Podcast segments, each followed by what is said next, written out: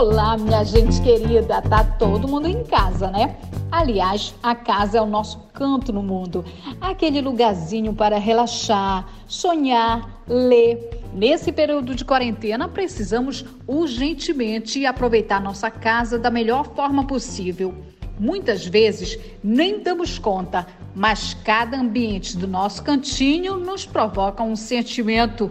Aliás, as casas viraram uma grande aliada para combater o Covid-19. Por isso, neste podcast, eu converso com a arquiteta Lara Chaves, que vai ajudar a gente a pensar um pouquinho mais nessa experiência de dentro dos espaços como um derivado de estímulos aos sentidos da visão, tato, olfato e audição.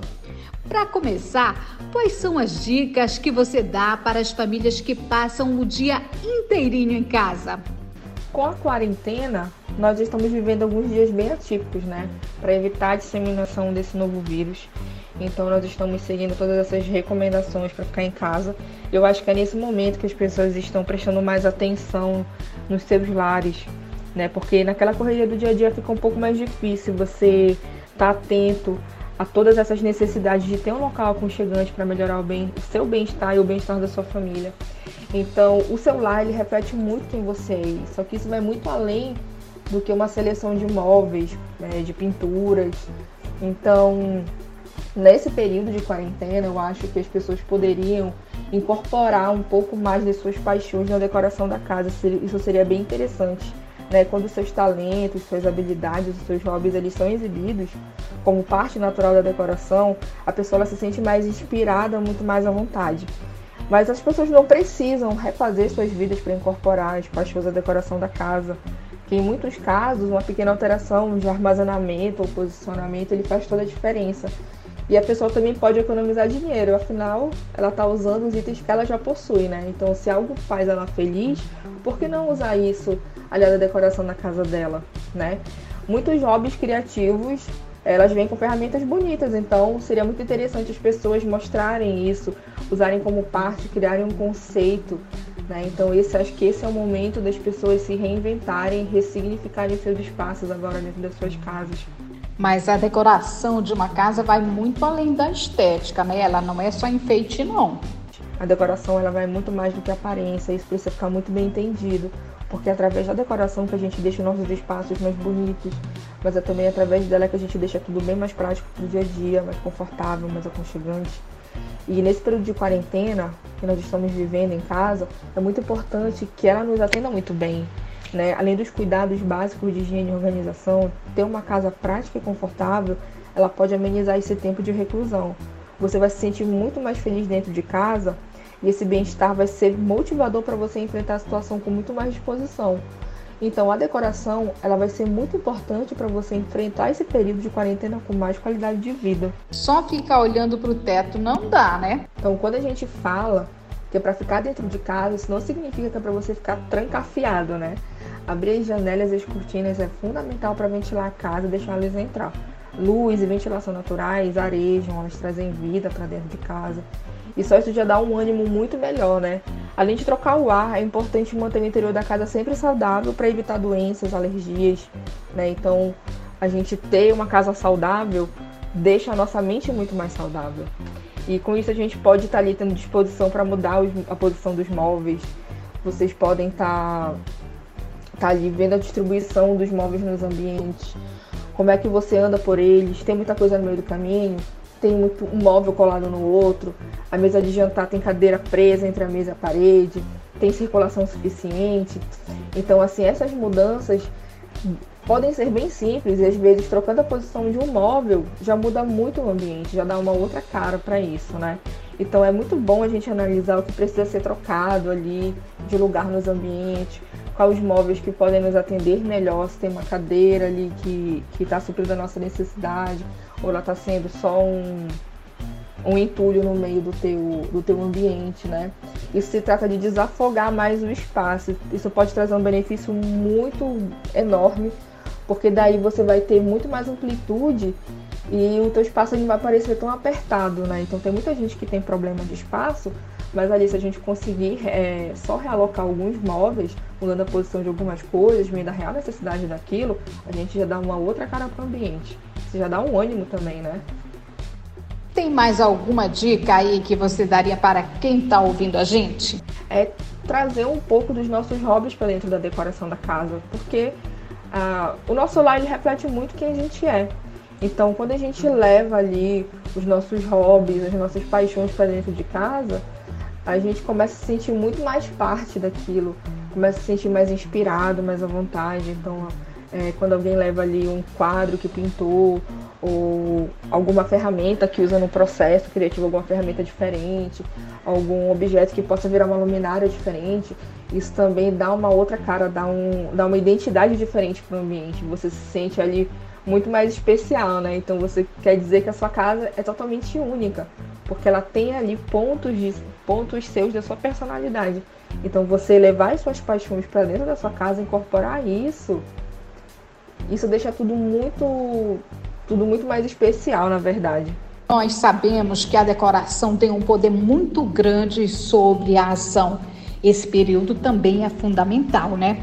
Se alguém estiver precisando de um pouco de motivação para praticar aquela paixão, tá ali adormecida há muito tempo, é fazer isso através da decoração, como combinando cada objeto inspirador com o local que provavelmente você vai precisar de um impulso.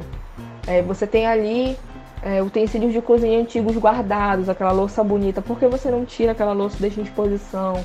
Monta uma mesa posta, aquilo ali vai te ajudar a, a achar outras coisas que você pode estar tá precisando de inspiração. Você pode montar uma mesa bonita, você pode começar a cozinhar, você pode estar tá ali pendurando medalhas, fotos atléticas, né?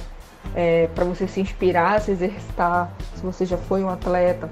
Você pode estar tá colocando ali seu diploma, é, suas cartas de aceitação, se você tiver um bloqueio para escrita, se você tiver um bloqueio para leitura, deixar os livros mais à mostra, deixar ali frases inspiradoras, quadros com frases inspiradoras, aliadas à decoração, tudo isso ela pode gerar um impulso na pessoa. Então a decoração ela tem um poder muito grande. Então é por isso que a gente não pode dizer que a decoração é só enfeite, porque é através dela que a gente consegue é, manipular alguns sentimentos, né? Você consegue dar ação a algumas coisas que ficam adormecidas. Você consegue deixar tudo isso mais visível e tudo muito mais confortável. Agora, Lara, longe e sem contato direto com os familiares, muita gente já busca o retorno de quadros de família nas paredes da sala, né? Isso é uma estratégia indispensável, só vale para quarentena ou nunca deve sair de moda? Utilizar os quadros com fotografias e porta-retratos da família na decoração ela não deve ser de moda. Ela é um item indispensável para quem deseja eternizar os momentos, viagens, eventos felizes. E você se cercar desses momentos através da decoração, ela provoca aquele bem-estar necessário para ter um lar saudável. O que é mais evidenciado nos projetos que você costuma fazer? Eu busco mostrar para o cliente que o meu trabalho é tudo que ele precisava para planejar aquele sonho então, cada projeto é único, ele tem o seu significado, cada detalhe é pensado, é estudado e muito bem projetado para que ele seja bem impactante. Porque é o sonho dele que está se realizando. Então, receber os feedbacks de agradecimento, ver a felicidade do cliente, ela não tem preço. A satisfação do cliente ela é minha prioridade. Então eu me sinto muito realizado com a minha profissão que eu escolhi. Nesse período de isolamento, como tem sido a relação com os clientes? A procura por profissionais de arquitetura aumentou? E aumentou bastante devido ao isolamento social. As pessoas começaram a dar aquela devida atenção para suas casas. Então elas tiveram que se adaptar a trabalhar de casa, passar mais tempo em casa. E para isso elas precisam de um ambiente que atenda às suas necessidades. E aí que elas entendem a importância de um arquiteto para ajudar a ter um lar saudável.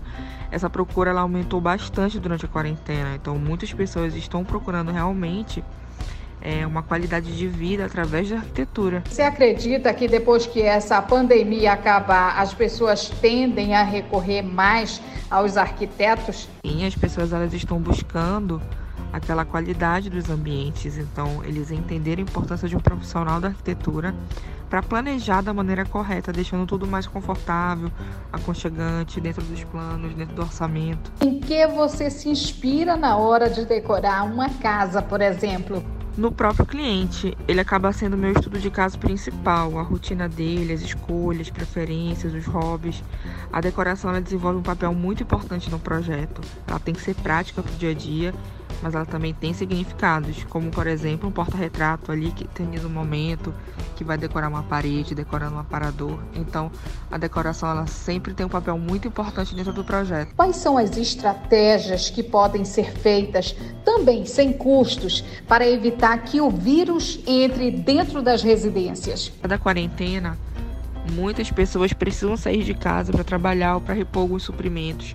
Então, organizar a entrada da casa, do apartamento e adotar as práticas de higiene são fundamentais.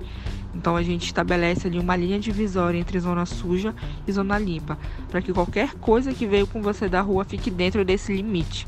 Na zona suja, a gente determina o local para deixar as bolsas, as chaves penduradas, não levar nada para dentro dos cômodos. Então você tira as roupas e os calçados e coloca ali recipientes exclusivos para eles. Nesse espaço é sempre bom deixar em vista um álcool gel 70% para você higienizar as mãos. E depois esse papel toalha você joga num lixeiro também próximo dentro dessa zona suja. E os calçados limpos você coloca nessa linha de limite da zona limpa. E não esquecendo também que antes de você entrar na zona limpa, desinfetar todos os objetos e superfícies que foram tocados com frequência. Assim a gente consegue reduzir o máximo de, de contaminação do vírus com essas medidas básicas na entrada de casa. Lara, muito obrigada pela sua participação aqui no podcast do IESPES. Fiquei muito feliz com esse convite, Núbia. Falar sobre a arquitetura afetiva e a qualidade de vida que ela traz para gente, para mim é muito gratificante. Fico disponível para falar mais sobre esse assunto. Precisando, pode contar comigo. Um beijão. Então, gostaram das dicas? Eu sou Núbia Pereira, estudante de jornalismo do IESPES e agora vou pedir licença para fazer uma decoraçãozinha aqui no meu quarto. Um beijo e a gente se encontra no próximo podcast. Até mais!